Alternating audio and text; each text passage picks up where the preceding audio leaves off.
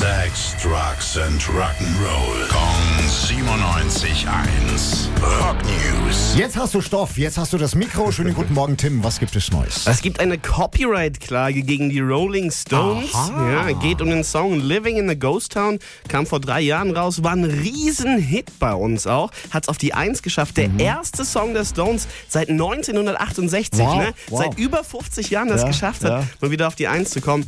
Und ausgerechnet da kommt dann die Klage. Alles nur geklaut? Ja, schauen wir gleich auch mal rein. ähm, Kläger ist Sergio García Fernandez, Oh, ein Songwriter, und sagt, er hat mal eine Demo-CD an Mick Jagger weitergegeben und Elemente aus zwei Songs soll er dann zusammengebastelt haben zu Living in a Ghost Town. Ich will mir jetzt kein Urteil erlauben an der Stelle, aber ich habe die beiden aneinander gebastelt und es hat unangenehm gut funktioniert. Die Stones. Noch nicht? Ach, noch nicht die Stones.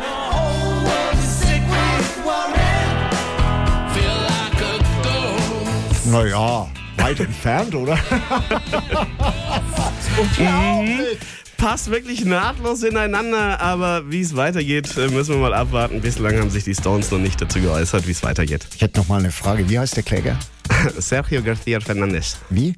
Sergio García Fernandez. Völlig falsch ausgesprochen. Dankeschön, Tim. Rock News. Sex, Drugs and Rock'n'Roll. Jeden Morgen 9 um kurz vor 8 in der Billy Billmeyer Show. Gong 97.1. Frankens Classic Rock Sender.